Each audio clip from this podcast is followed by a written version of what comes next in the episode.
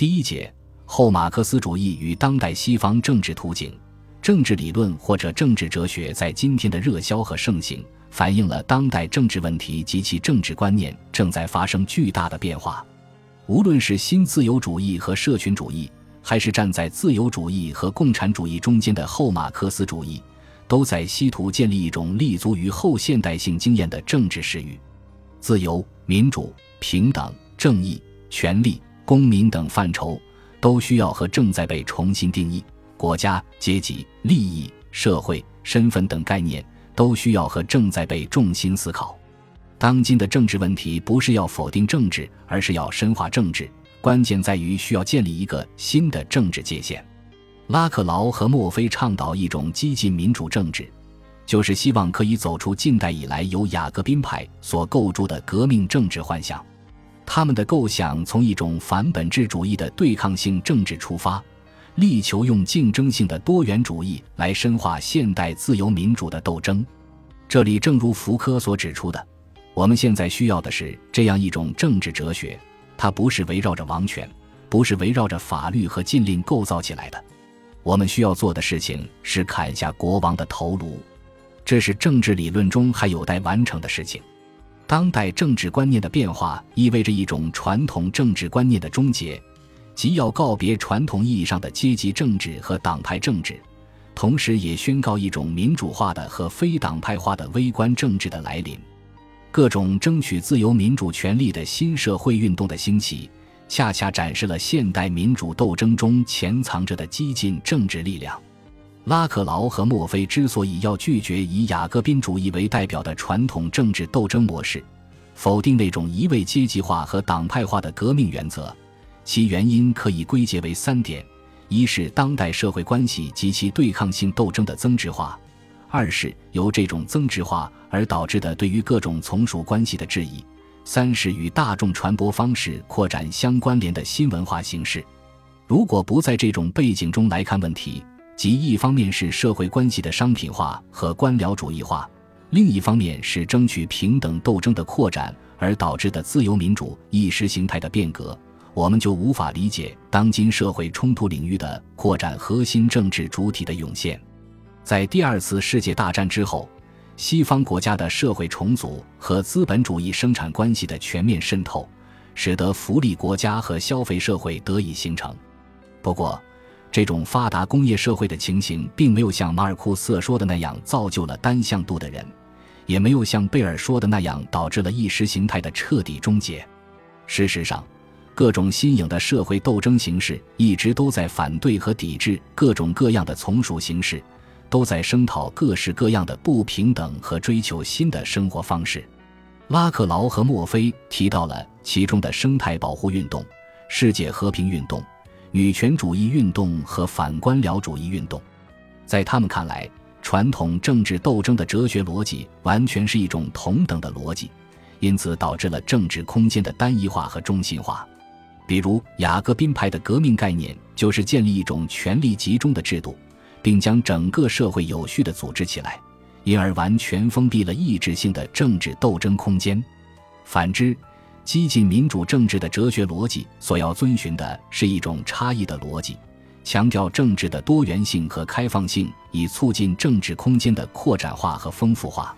墨菲在其《政治的回归》一书中说道。为了能够思考当今的政治学，理解这些新的斗争的本性，理解民主革命仍然必须加以促成的社会关系的多样性，必不可少的是要发展一种主体理论。在这种理论中，主体是一种去中心的、去整体的行动者。这种主体是在多种多样的主体地位的交叉点上被建构起来的，在这些地位之间不存在任何先天的或必然的联系。今天的斗争形式和对抗点往往是多元的，因为主体立场就是多元的，这样就要求我们必须放弃一个统一的和透明的主体的神话。所以，激进民主的政治构想应该重心思考作为普遍阶级和革命代理人的工人阶级问题，以及与其紧密相关的阶级斗争及其暴力革命问题。告别阶级，尤其是告别工人阶级。似乎就是后马克思主义的代名词。法国的后马克思主义者高兹早在1980年就出版了《告别工人阶级：论后工业时代的社会主义》，明确提出后工业社会引发了无产阶级的危机。马克思所说的无产阶级已经基本上消亡了。传统意义上的工人阶级在今天不过是一个享有特权的少数派，大多数人属于后工业社会中的新工人阶级，即大量的实习工、合同工。临时工和兼职工等，由于没有基本的就业保障和身份明确的阶级认同，这些新工人阶级不可能作为历史的主体和革命的代理人而登上政治斗争的中心舞台。拉克劳认为，尽管我们不能否认工人阶级的重要作用及其特定斗争的有效性，但是必须看到工人阶级也只是一种社会力量而已，其作用是有限的。工人阶级并非普遍阶级。也并非人类解放的必然代理人。按照无产阶级革命的逻辑，当代理人并没有以被期待的方式行动的时候，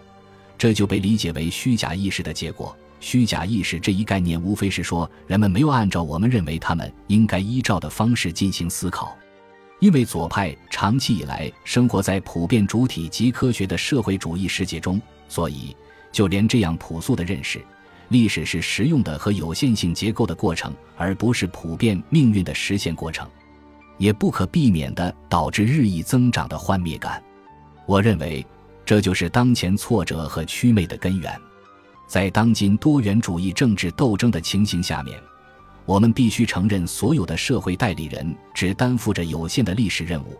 没有谁注定要去担当解放全人类的主体使命。今天的社会政治斗争不再是单一的阶级斗争，而是由工人运动、学生运动、妇女运动、生态保护运动、同性恋运动等结合起来的民主斗争。后马克思主义试图进行综合创新，或者说，当代激进民主理论的任务是找回自由主义的民主传统中最进步的要素和社会主义传统中最具民主性的要素。并将它们整合为适应当代政治状况的融合物。在激进民主的多元政治中，以工人阶级为代表的反对资本主义剥削的斗争仍然是重要的和必要的环节。与此同时，也包括各种新社会运动的提升。各种取向不同、诉求不同的民主斗争之间可以建立起政治联盟，以推进社会正义的事业。